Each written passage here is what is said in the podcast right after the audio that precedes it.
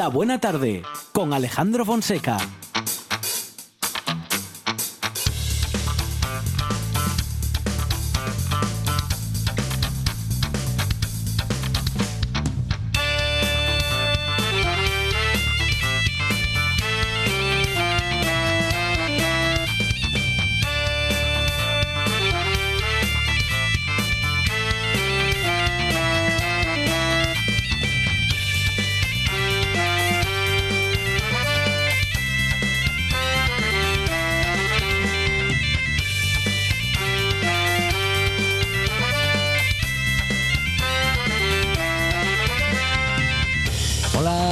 Son las 4 y 7 minutos de la tarde y esta es la radio del Principado de Asturias.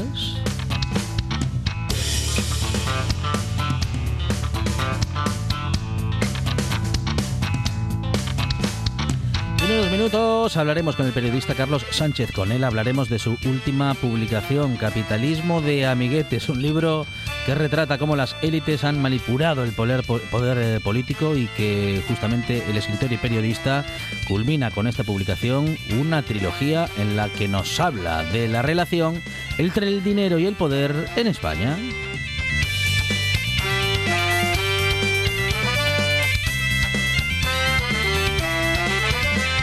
Tertulia de actualidad con Silvia Cosío, David Alonso y Sergio Moraes en una buena tarde en la que tendremos también a Carlota Suárez con todas las voces de la literatura.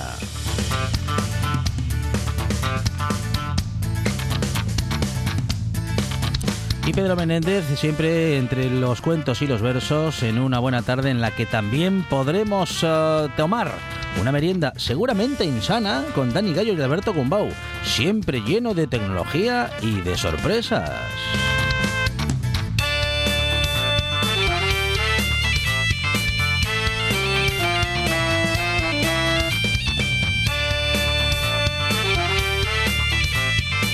Todo ello gracias a que tenemos en la producción a Sandra González. Sorpresas en directo y todo el sentido del humor del que somos capaces a cargo de Monchi Álvarez.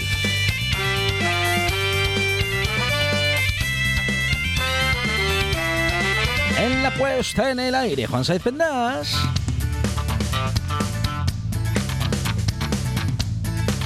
Y en la presentación, servidor Alejandro Fonseca que estará contigo hasta las 6 en esto que se llama La Buena Tarde.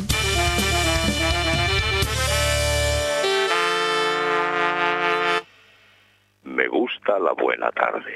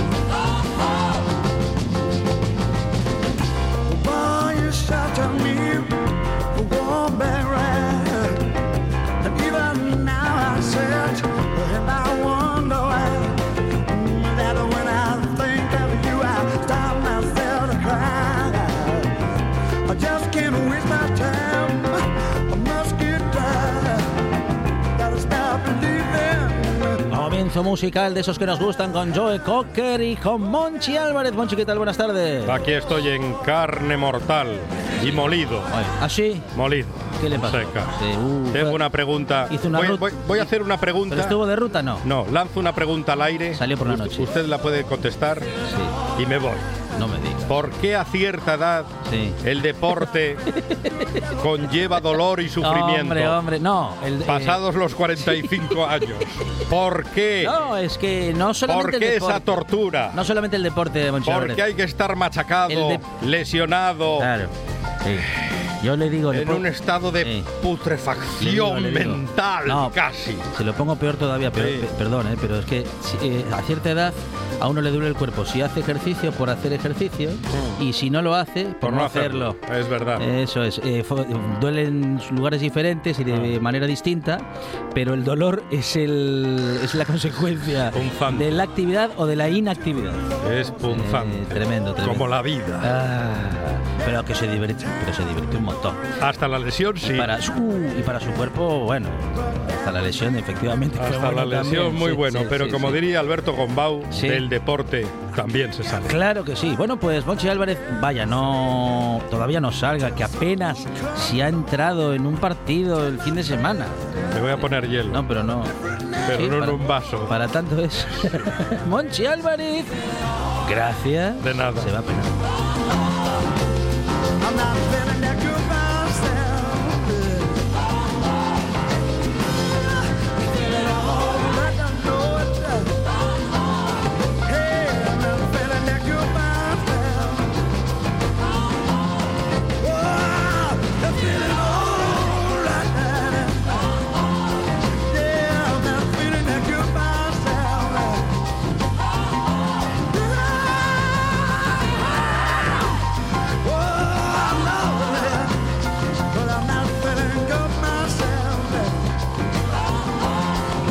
Ya con Carlos Sánchez, periodista, autor y periodista, bueno, periodista digo y autor, escritor en este caso de Capitalismo de Amiguetes, eh, eh, publicación que cierra una trilogía en la que Dinero Fresco de 2003 y Los Nuevos Amos de España de 2007 han sido justamente las dos primeras partes, como decimos, de esta trilogía en la que nos queda muy claro que el poder y el dinero van de la mano. Carlos Sánchez, ¿qué tal? Buenas tardes.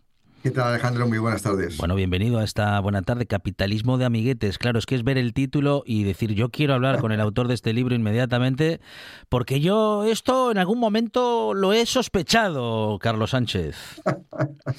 Bueno, había, hay gente que dice que el gran problema de España no es la corrupción, sino es el amiguismo Ajá. que se ha colado en los, Mm. en las entrañas del sistema político. Eh, eh, capitalismo de amiguetes es un concepto eh, utilizado mucho en economía. Eh, es una especie de traducción del crony capitalism, de que es en anglosajón, donde se habla de un capitalismo basado en contactos, en networking, basado, digamos, en relaciones personales y no puramente profesionales. Ujú, ujú. Bueno, eh, esto de, de- de- de, digamos, de que el poder entre amigos se reparta, también es una forma de corrupción, Carlos. Sí, efectivamente, es una forma de corrupción, si quieres, light, pero hay una corrupción mucho más grave cuando se trata de asuntos de, de Estado. Estoy pensando en concesiones administrativas, estoy pensando en la construcción de carreteras eh, a unos eh, accionistas y no a otros. Es decir, ahí eh, son palabras mayores. Es decir, el amiguismo, digamos, funciona fundamentalmente lo que históricamente ha sido, porque este es un libro, Capitalismo de Amiguetes, muy histórico, que si no he tratado, porque ya en los dos anteriores traté, digamos, lo que es la, eh, el tráfico de influencias que ha habido en los últimos eh, dos, tres décadas eh, en España, y este libro eh, tiene una, una observación mucho más alejada, es decir, prácticamente arranca desde la restauración y vas viendo que a lo largo de la historia de España pues han repetido ese tipo de sucesos. Estoy pensando pues eso en, en la época de la restauración, luego posteriormente en la dictadura de Primo Rivera, la dictadura franquista, en el franquismo por supuesto, y luego en la democracia. Ha habido muchos casos que ya hemos comentado eh, en, muchísimas ocasiones en los medios de comunicación. Yo creo que, que es un cáncer, por así decirlo, o es un problema que tenemos los, los, en general todas las democracias, pero en España ha sido especialmente virulento por eso, porque hemos tenido una azarosa vida política. Fíjate que solemos conformarnos un poco con esa idea, ¿no? Bueno, esto es algo que sucede en todas partes, eh, la corrupción es algo a lo que prácticamente ningún país escapa, en todos los sistemas, bueno, pues hay este tipo de defectos, digamos, pero en esta buena tarde no nos conformamos con ese razonamiento, Carlos, máxime cuando hablamos con un autor que gracias a su investigación ha seguido el camino del dinero, como dices, eh, bueno, pues de prácticamente en los dos últimos siglos hasta esta parte, y el camino es siempre muy parecido, Carlos. Mm, Bueno, con adaptaciones a los tiempos, con adaptaciones, digamos, de dónde sale el dinero, porque en unas épocas será de, pues de unas cuestiones, de unos negociados y en otras épocas será de otros. Desde hace muchos años en nuestro país las mayores sumas de dinero efectivamente salen de las eh, contrataciones públicas, salen del suelo público y de este tipo de promociones, pero en tiempos anteriores, cuando todo esto, digamos que no estaba en boga, eran otros los métodos. En cualquier caso, el resultado siempre es el mismo.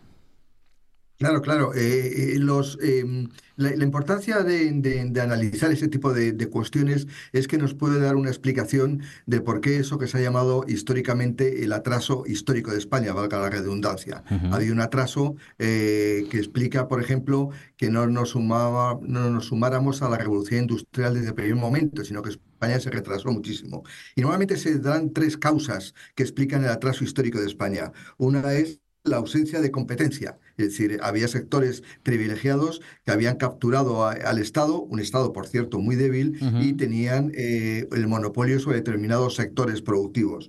Eh, la segunda razón es eh, el enorme eh, ejercicio de subsidios que ha habido durante muchísimo tiempo por parte de España a empresas ineficientes y a empresas eh, que realmente no tenían que estar en el mercado, pero por esas relaciones de amiguismo, por esas relaciones vinculadas al tráfico de influencias, pues han podido sobrevivir esas empresas. Y en general el, gran problema es la falta de, como tú bien decías ahora, la, ausencia de unas instituciones de calidad. Es decir, no existían contrapoderes que evitaran, por ejemplo, eh, que en el año 1924 eh, Telefónica eh, fuera adjudicada a una empresa ITT en aquella época que era muy pequeñita, luego ha sido muy grande, en los años 50, 60, 70, Ujú, ujú. ITT era una enorme multinacional, pero cuando se adjudicó Telefónica a ITT era una empresa muy pequeña y hubo sospechas de corrupción.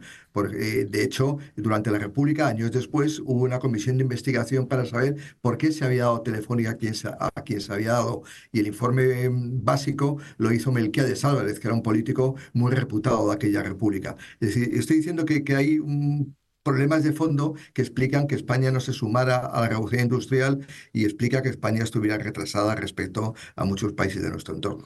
Y justamente nombras, eh, bueno, a esa multinacional histórica, como es eh, o como ha sido ITT, que ya de paso podemos comentar que fue una de las precursoras de la Operación Cóndor en Latinoamérica y que fue la que, bueno, podríamos decir que financió la mm, invasión inicial eh, que empezó por Chile y que derrocó a Salvador Allende, poniendo, como digo, el poder y el dinero para que eso fuese posible. Bueno, como una de las multinacionales que lo hizo posible. En cualquier caso, no hablamos de esa cuestión, pero sí de la relación entre el poder y el dinero y de cómo en nuestro país parece que está, bueno, y diría yo, bueno, más que parece que está, te lo pregunto concretamente, Carlos, ¿está secuestrado el poder político por el poder económico? Posiblemente sea una pregunta casi que ingenua.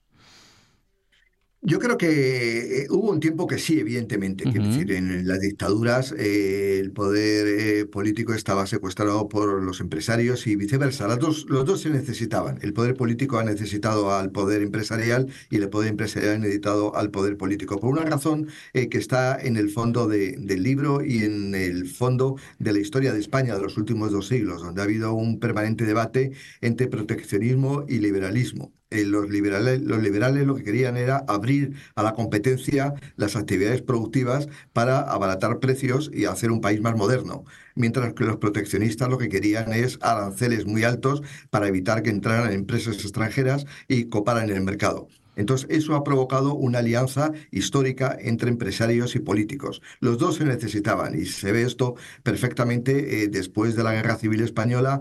En el año 39, eh, Franco se, eh, llega a una dictadura, un sistema totalitario, y lo primero que hace prácticamente en el caso catalán es llegar a una alianza con la gran burguesía catalana que además había eh, conspirado y había puesto dinero para que triunfara el golpe de Estado del 18 de julio. Es decir, las dos partes se necesitan. Lo que no sabe muy bien quién se necesita más, pero eh, eh, pondría un tercer vínculo, eh, que es la Iglesia. La Iglesia, digamos, por esa capacidad que tenía de llegar al conjunto de la sociedad, tuvo un papel importante en todo este, digamos, de reparto de- del poder económico y del, reporte, y del poder político. Eh, ese triunvirato, por así decirlo, es el que explica eso, de nuevo, la- el retraso histórico de España. Bueno, sin duda tenemos que hablar también de medios de comunicación, pero claro, cuando hablamos del, vamos a decir que del circuito del dinero y del poder, los medios de comunicación son un elemento más a, bueno, pues digamos que a dominar o a intentar dominar por parte de justamente los poderes públicos o, perdón, perdón, los poderes privados, poderes económicos en este caso, que en algún caso incluso acaban o pueden convertirse también en, en poder público justamente, y de ahí mi, mi fallido de hace un momento, ¿no? ¿Cómo, ¿Cómo estamos de, esa, de, este mal en nuestro país en estos tiempos? Los medios de comunicación también están, eh, digamos que, contaminados ¿no? por, esa, por esos poderes y por esas influencias. Absolutamente. Los medios de comunicación, como no puede ser de otra manera, no están ajenos al mundo en el que vivimos y, sobre todo en un contexto tan difícil desde el punto de vista empresarial y económico para los medios de comunicación como es hoy por la competencia de las redes sociales y de otros instrumentos, digamos, de llegar a la opinión pública que ya no tiene que pasar necesariamente por los medios de comunicación. Eh, yo creo que los medios de comunicación ahora son tan débiles eh, que, respecto a, los empresarios que ni siquiera tienen capacidad de fiscalizarlos. Eh, eh, ha habido, sobre todo en los años 80, eh, 90, los primeros años 2000, yo creo que hubo muchas operaciones que los medios de comunicación taparon precisamente porque no tenían capacidad de independencia respecto al poder empresarial. Sin medio de comunicación con capacidad económica para sobrevivir, sin la publicidad que le ponen determinados grupos eh, empresariales, eh, creo que no se puede hablar de medios de comunicación libres. Tenemos un problema evidente, eh, pero no ahora, sí tenemos desde hace muchísimo tiempo. en los años 80 hubo operaciones muy sonadas, pues eso de que implicaban a constructoras, implicaban a inmobiliarias y sobre todo implicaban a bancos.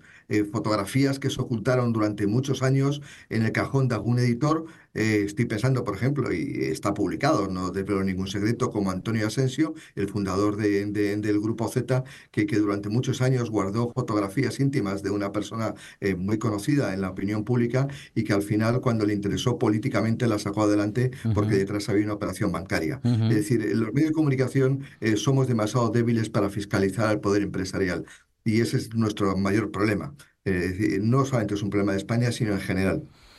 Bueno, sin duda nos sigue quedando el periodismo, aunque claro, Carlos, el periodismo, vamos a decir que puro, el periodista el periodista o la periodista completamente independiente, con su propio criterio, que publique lo que, bueno, en fin, lo que un periodista o una periodista debe publicar, que es aquello que sea lo más cercano a la verdad, lo más cercano a los hechos.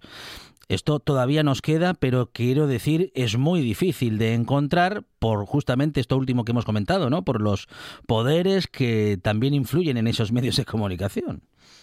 Como se suele decir, es un poco la, la batalla entre David y Goliat. Es decir, los periódicos son demasiado pequeños, como decíamos anteriormente, para poder fiscalizar adecuadamente eh, al poder y a sus atláteres, que son los empresarios, o al revés, a los empresarios y a los, y a los, y, a los políticos. Pero yo no, no perdería nunca la confianza en un buen periodista. Es decir, yo me pongo como ejemplo que un becario o alguien que lleve poco tiempo en un periódico, si es capaz de descubrir una cuenta secreta de un político o de un empresario en un paraíso fiscal, eso es muy difícil que un director lo eche para atrás. Es decir, cuando tú tienes muy buen material y si ese director lo echa para atrás, vas a otro medio de comunicación. Y siempre, sobre todo ahora con las redes sociales y sobre todo ahora que Internet ha abaratado mucho la entrada al negocio de los medios de comunicación, siempre va a haber algún pequeño periódico que publique una historia. Y luego al final hay competencia entre los periódicos por sacar esa, esa, esa, esa noticia. Es decir, yo siempre confío en que un periodista de, provincias, un periodista de Madrid o un periodista de cualquier del sitio más pequeño del mundo puede arruinar la vida política de un, de, un partido político o puede arruinar la vida de un, de un empresario porque encuentra algo sucio. Bueno, sin duda eh, lo hemos visto, en eh, sobre todo en el año 2018 y todo aquel proceso que llevó la moción de censura contra el entonces presidente Mariano Rajoy. Esas informaciones hacía mucho tiempo que estaban en medios de comunicación. Cuando por fin se publicaron, ese ruido, esa bola de nieve fue imparable. Y bueno, por una vez eh, las investigaciones periodísticas eh, dieron al traste con el poder eh, político o con ese poder político que ostentaba el presidente Rajoy en ese momento.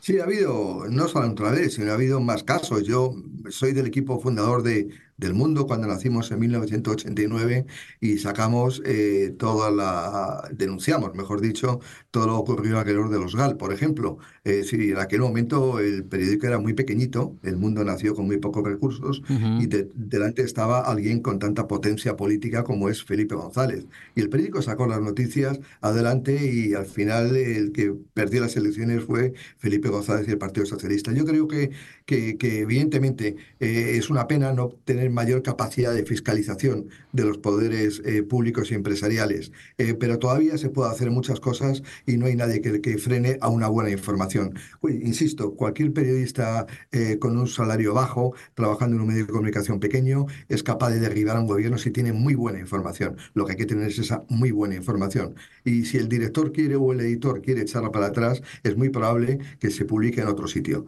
Es decir, hoy en día eh, las redes sociales y los medios son- están tan abiertos eh, que al final todo se sabe.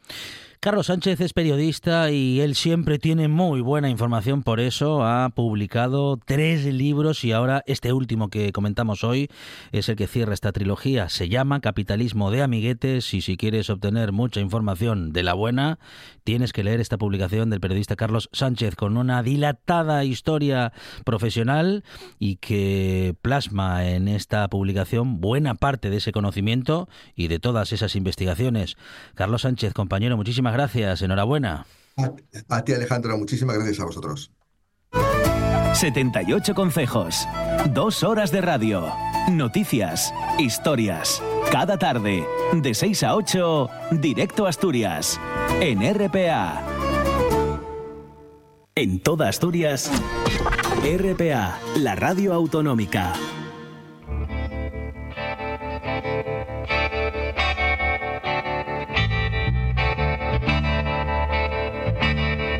La buena tarde. This old world may never change the way it's been.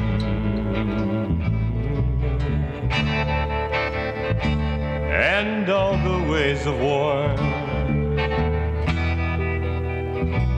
can't change it back again.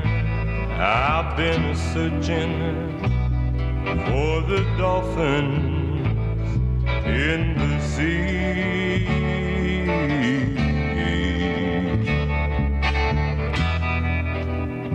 And sometimes I wonder, do you ever think of me? Música en esta buena tarde, también para el debate y el análisis al que nos acercamos ya con Silvia Cosillo. ¿Qué tal? Buenas tardes. Buenas tardes. David Alonso, bienvenido. ¿Qué tal? Buenas Y tardes. Sergio Moraes, ¿qué tal? Muy buenas tardes, Alejandro. Bueno, el poder, el dinero y la influencia que uno y otro realizan, bueno, pues, pues sobre todo, ¿no? Sobre los medios de comunicación, sobre la toma de decisiones y ese capitalismo de amiguetes que comentábamos con el periodista Carlos Sánchez, del que, bueno, del que todos sospechamos y de vez en cuando nos encontramos con casos que lo confirman, David.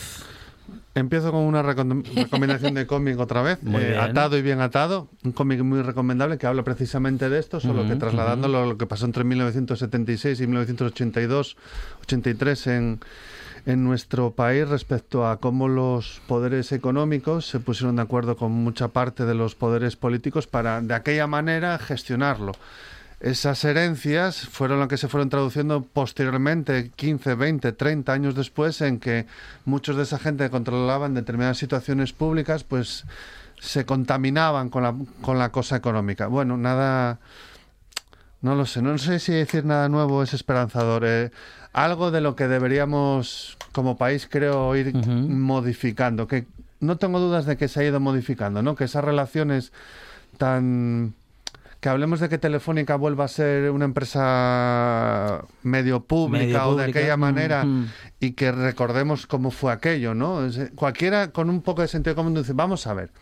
El Estado español, en cualquier circunstancia, vamos a llamarlo Estado español, aunque eh, hablásemos de una dictadura, no, se gasta un dinero en construir una cosa.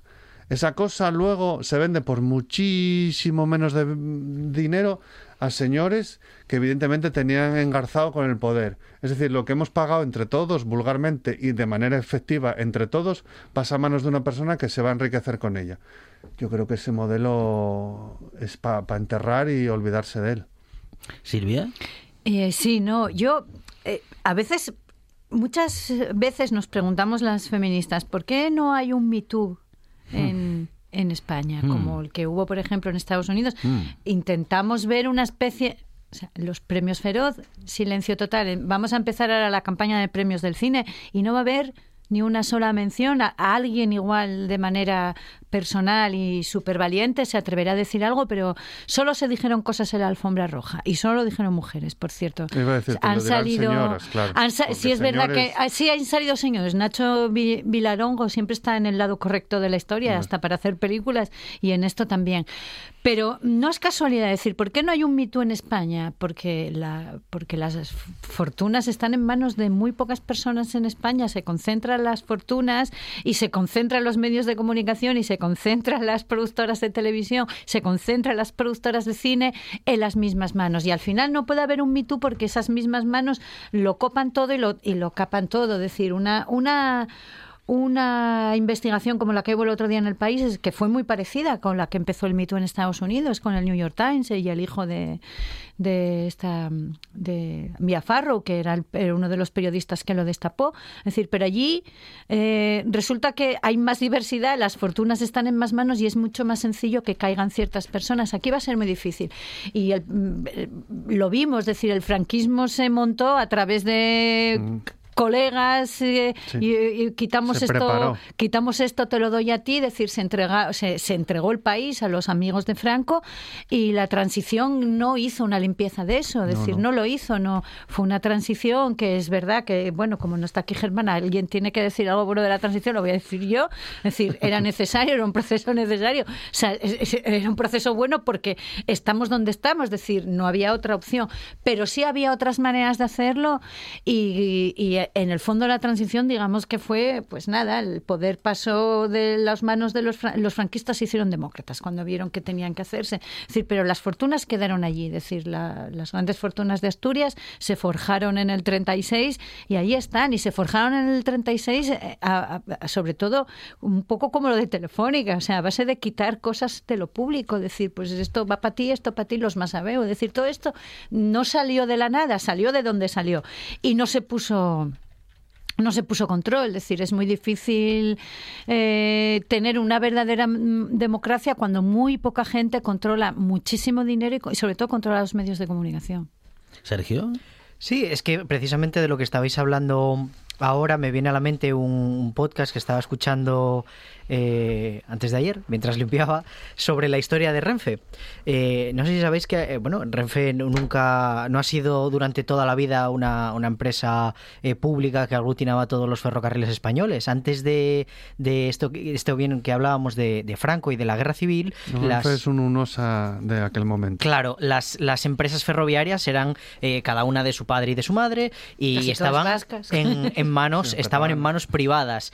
Entonces, eh, cuando, cuando viene esta guerra, la, la destrucción eh, hace que, que esos eh, ferrocarriles queden como negocios totalmente deficitarios. La dictadura lo que se encarga es de comprar esas participaciones que mayoritariamente estaban en manos de bancos, porque las empresas estaban prácticamente quebradas, y entonces paga con una, hay una investigación posterior que dice que paga con precios bastante abultados estos, estos activos para nacionalizarlo y, bueno mantener en poder estatal la- la las empresas eh, ferroviarias, ¿no? Pues este es el mismo ejemplo. De estas fortunas que, que como esto se, se forjaron, pues vienen las, las fortunas que tenemos hoy en día. Evidentemente ya no eh, sirven a, a- estas estos esquemas de la dictadura en el que eh, en muchos casos pues la, la riqueza dependía de estar cerca del poder político, no en todo caso, porque vemos como, como todavía hay sitios donde se ocurre, ¿no? Los macroeventos en este caso que salen con el PP, ahora que vamos a tener otra nueva Fórmula 1 en,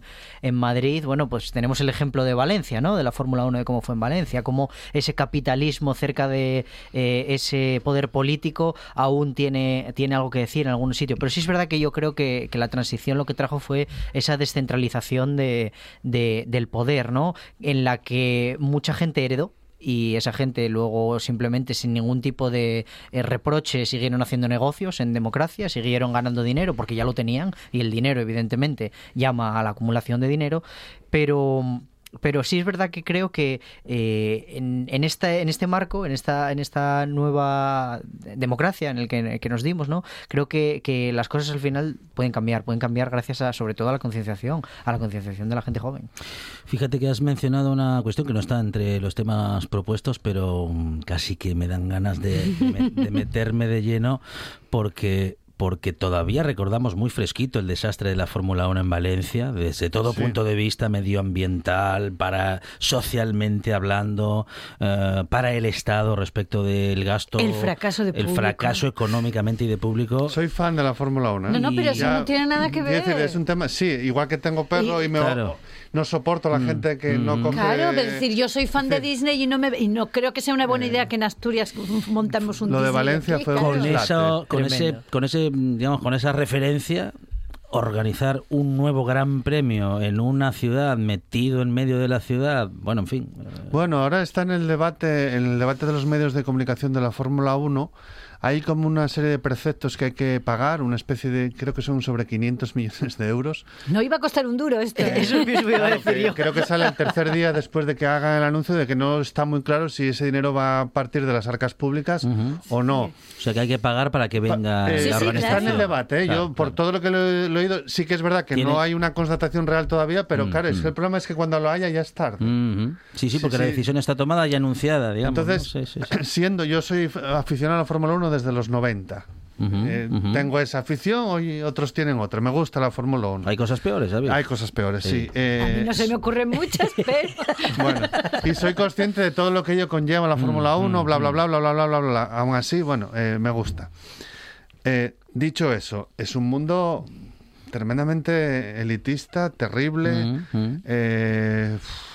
Tiene, tiene todos los males de la sociedad en la que vivimos actualmente. Antes tenía todas las cosas menos tal. Si no entramos en más eh, análisis es profeso, porque entonces nada, no, no supera ningún examen, Ujú. prácticamente de nada. Solo si te gusta llevar al límite, pues lo que tiene que ver la velocidad, que es lo que a mí me gusta. Bien, dicho eso, y como aficionado, Madrid y Fórmula 1 Mm, a mí mm. me pone tensísimo. Es como, no lo tengo necesario. O sea, Fórmula mm, 1. Me vale Spa, me vale que se mantengan ciertos circuitos y que no se carguen los circuitos Claro, históricos. claro. Realmente circuitos como el de Madrid, a los aficionados, creo que a los aficionados no nos gusta mucho porque va a ser un, un pastiche de no se sabe qué. Son ese tipo como el de Las Vegas, que son circuitos medio urbanos, medio no se sabe qué, que son no son circuitos buenos para ver el deporte. Con Como lo el, de todo Mónaco, mal. como el de Mónaco, pero sin la historia ni el glamour de No, no, y sin ¿eh? el propio trazado Claro, urbano claro. 100%, sino Sí, una sí, cosa sí, mixta difícil. Entonces, no, no lo entiendo. Y vinculado con Madrid, yo lo siento mucho, pero a mí es para echarse a temblar. Y hasta Totalmente de acuerdo. Sí, Quiero sí. decir, yo eh, no, no, no, soy aficionado a la Fórmula 1, no, no tengo mucho conocimiento, pero bueno, sí que he leído eh, artículos sobre, sobre cómo fue la organización, ¿no? De, en este caso, de la, la, la situación en, en Valencia. En Valencia hemos visto cómo eso eh, llevó, llevó a, a las arcas públicas al final a tener que sufragar el varapalo de, de estos macroeventos que al final se, se crean a mayor gloria de ciertos dirigentes, ¿no? Pero quiero decir, es que no hace falta irse a la Fórmula 1. Quiero decir, podemos irnos a Oviedo y ver ahí un aparato, un mangao, en medio de la ciudad al cual no vamos a poner nombres ni responsables políticos. Porque... Bueno, va a ser un restaurante gigante, al parecer. Eh, sí, o sea... Pues muy- mucha comida tiene que meterse ahí Eso para que parece. se- Quiero madre decir, son, son ese tipo de proyectos y, y- y ahora, quiero decir, se me ocurre este, pero se me pueden ocurrir otros, ¿eh? Y sin diferenciar color político. Que no... Sí, ahí está casi todo el mundo que no, metido. que no, que, que quiero decir que, que es que no, no responden a la realidad de, de hoy en día. O sea, hoy en día se, se exige de los políticos políticos una seriedad, se exige una un saber hacer, se exige bueno una serie de, de cuestiones que, que, bueno yo creo que y esto está- priorizar, priorizar efectivamente cuestiones. Y- Quizá y- un circuito de Fórmula 1 Claro. siendo máximo, o sea, no sea una de las prioridades. No es como hablar de, si hablásemos de fútbol, del Mundial. Bueno, pues eso incluso lo pongo en otro nivel distinto a esto de la Fórmula 1. O sea, está en niveles distintos aún así. Y En fin. la, y la contradicción que ya muchos ciudadanos eh, madrileños denunciaban de que ellos no pueden entrar con su coche del Claro, sí. 96, pero van a meter, bueno, pues no sé cuántos coches de Fórmula 1 en Bueno, en el mismo Sí, no, 2020, sitio. claro. por ese A ver, lado, en el que- 2026 cambian la, vuelven a apretar la, las nor- la normativa Ajá. y realmente los coches de la Fórmula, o sea, el problema de la Fórmula 1 son todo lo que hay alrededor, pero justamente el coche en concreto Son eléctricos ahora. más, ahora no, ahora son 50, No, van a ser más eléctricos que de combustión. Pero es un poco. Pero el mensaje que mandas- eh, El mensaje que mandamos es y, y ojo, que yo cuando pe- pienso en Fórmula 1, yo me imagino a Steve McQueen. Es decir, yo me he quedado en los años 60 que ni siquiera había Sí, nacido.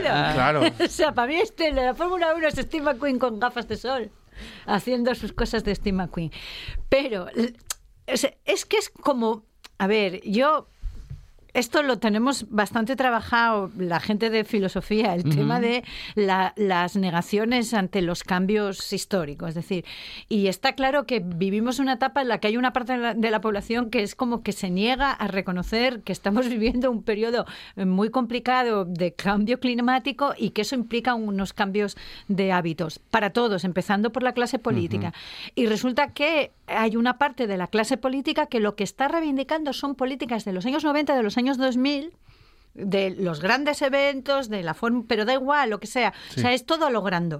A lo grande y volver a reivindicar el motor de combustión. Es decir, todo esto se- desaparece, o sea, va a desaparecer. O sea, yo creo que lo de Ayuso es un brindis al sol, como todo lo que hace Ayuso es guerra cultural, es decir, ella está haciendo guerra cultural constantemente. Es decir, eh, si el gobierno de Pedro Sánchez hace bandera del ecologismo, ella va a hacer bandera del antiecologismo. Y ahora Sí. mismo, pues los coches son antiecologismo. Estamos entrando todos un poco al trapo porque, claro, Madrid es el centro de la capital y porque los medios de comunicación están todo el día hablando de esta señora. Es decir, el día que no acudan a una, una rueda de prensa de Ayuso, Ayuso desaparece como poder, o sea, se- la mitad del poder de Ayuso desaparece y el resto de la gente que vivimos en este país vamos a vivir más tranquilos. Pero es que además esto, que aparte que es reivindicar una vez una política de los 90 y de los 2000 en la que cayeron todos, todos los todos los políticos en este país, o sea, a construir a lo grande, a hacer cosas a lo grande, que lo único que se demostró fue que solo sirvió para que hubiera más corrupción, más gasto, la mitad de las cosas no, no, no acabaron de cuajar, fueron un auténtico fracaso. Es que además estás viendo que esto sí que es otra vez política de amiguete, es decir, aquí mm, ya sabemos, creo, que todos podemos decir, no lo vamos a decir en voz alta porque esta gente tiene abogados, además en plural, pero creo que todos sabemos quiénes se van a beneficiar de esto, o sea, dónde van a ir las concesiones, dónde van a ir los sobres, dónde van a ir las... Es decir, al final esto es coger, como siempre, saquear lo público para ir a manos de lo privado, que es una cosa que, que Ayuso sabe hacer muy bien, lo lleva o sea, es a lo que se dedica, o sea, saquea lo público, saquea la sanidad y se lo da a la privada, se lo da a los amiguetes de la privada, ahora saquea esto pues son terrenos, habrá cita- cita- eh, licitaciones de terrenos. El otro día alguien cambió eh, las, las, eh, las cosas del metro de Madrid. Es decir, alguien se ganó una pasta cambiando los asientos del metro de Madrid para que fueran como las banderas de la Fórmula 1, para la tapización. Es decir, eso es un dineral que se lleva a alguien y que no sabemos quién es. Y, la- y al final es mucho dinero muchos sobrecitos, muchos contratos y esto es un cachondeo y también hay que empezar a decir, oye, a la gente de Madrid que tengan un poco de responsabilidad porque esa señora está ahí porque la han puesto ellos. Bueno, pero Luego decirles no- eso solo genera el efecto contrario. Ya, bueno, pero es que luego que no nos vengan llorando. No, ay, ay, ay, que no nos meten, llorando, que nos meten la Fórmula vayan 1 a en el centro de Madrid. Dices, no, nos meten, no. En fin, la metisteis vosotros.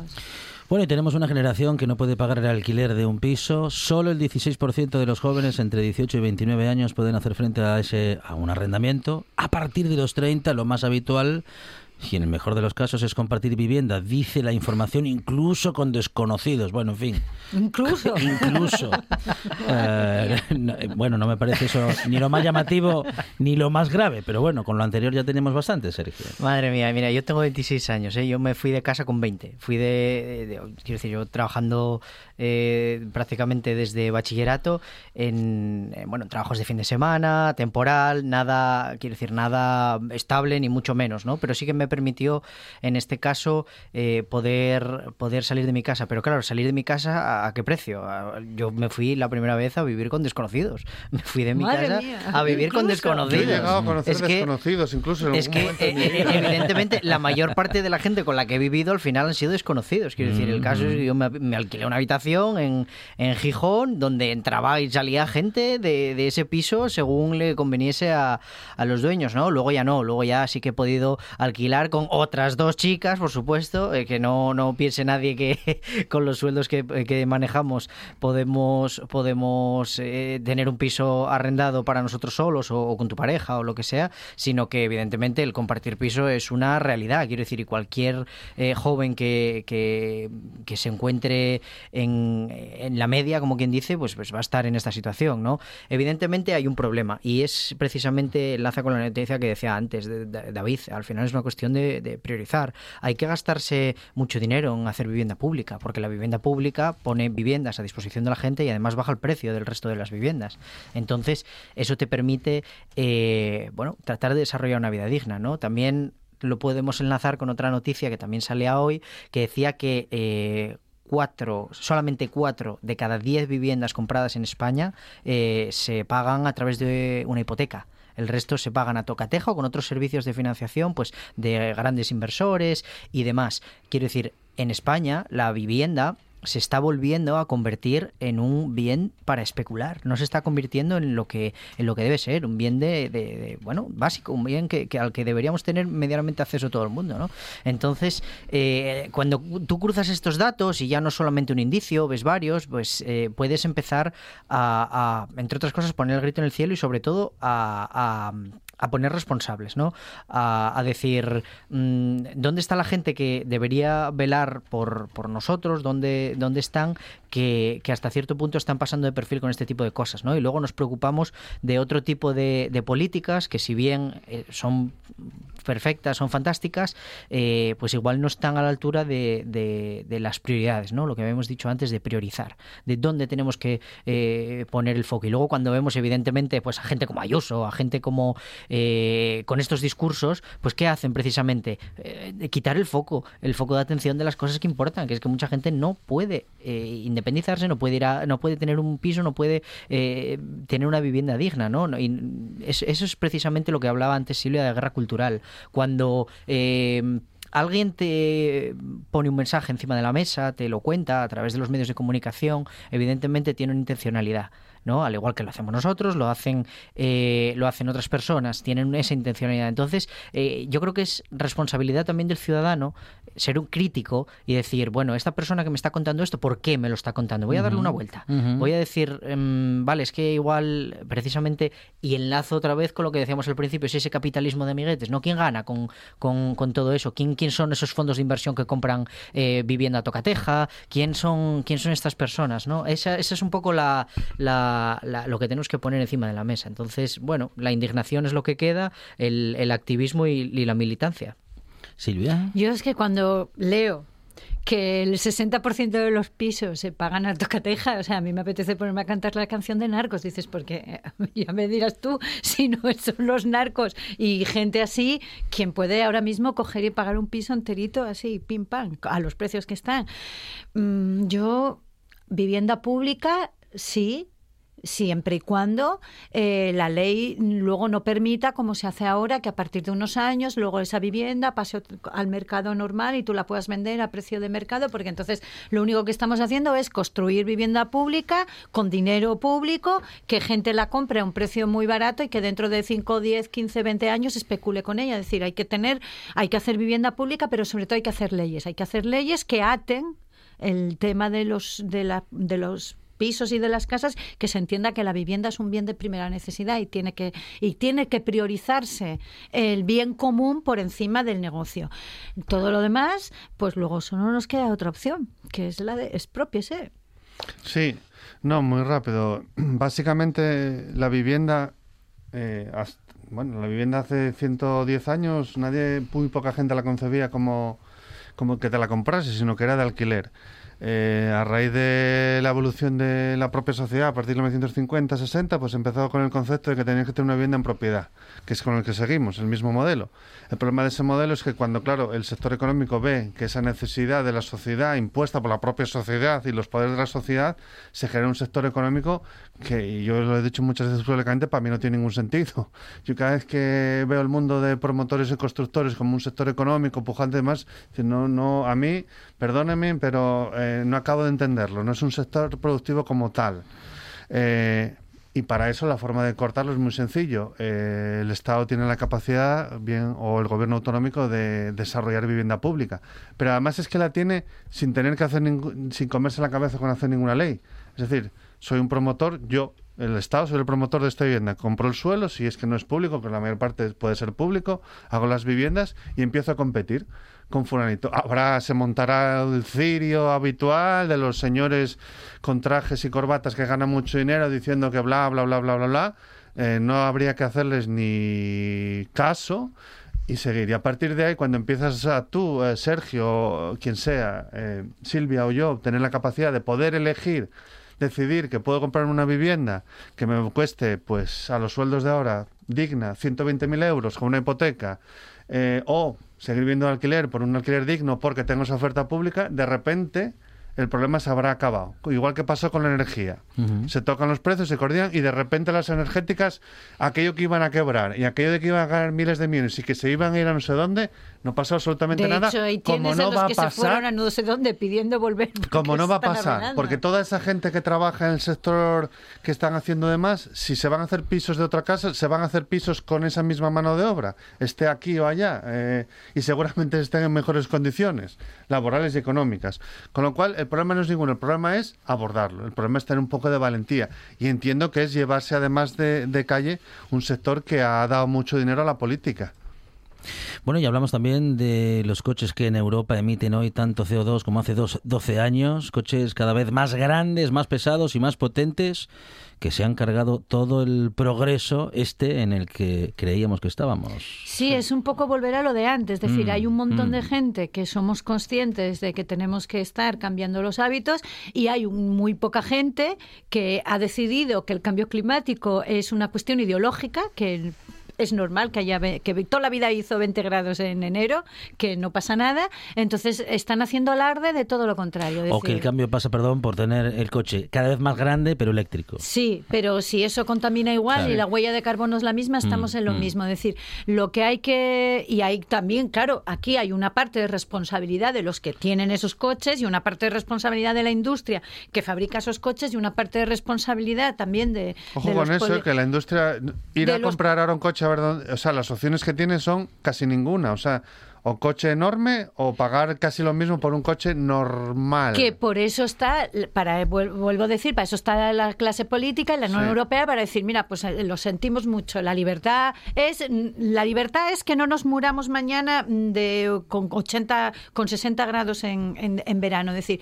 entonces la libertad pasa por respetar la vida del resto de la gente. Igual la libertad pasa por mm, controlar el tamaño de los coches, controlar lo que contaminan los coches. Es decir, yo aquí lo único que puedo decir es que vivimos rodeados de un- muy poca gente que en ese estado de negación están brindando por la extinción de la raza humana la suya propia. Yo no, esto no acabo de entender. Y lo de la obsesión por los coches grandes, eh, quizás porque no tengo ni siquiera carné y voy a y, y debe de ser a mí es como lo del fútbol, es decir, son cosas que vivo rodeada de gente que les gusta, que lo tienen y tal, pero yo no acabo de entenderlo. Es decir, yo no sé muy bien para qué quieres un coche grande en una ciudad y mucho menos en una ciudad como Sisión. Para meter cosas, te dirán. ¿Para meter qué? Yo- No, no, yo no voy a hacer este papel porque mi coche mide 3, son 3,70, 3,80. A ver, que yo tengo un coche que también es en mitad trastero, ¿eh? O sea, abres el maletero de mi coche y aparecen juguetes hasta de cuando hija No, pero el propio mercado te ha decir, que llevado eso a, que, sí, a esa pero necesidad bueno, no de pasa vehículo nada. grande, que parezca que tienes capacidad, O sea,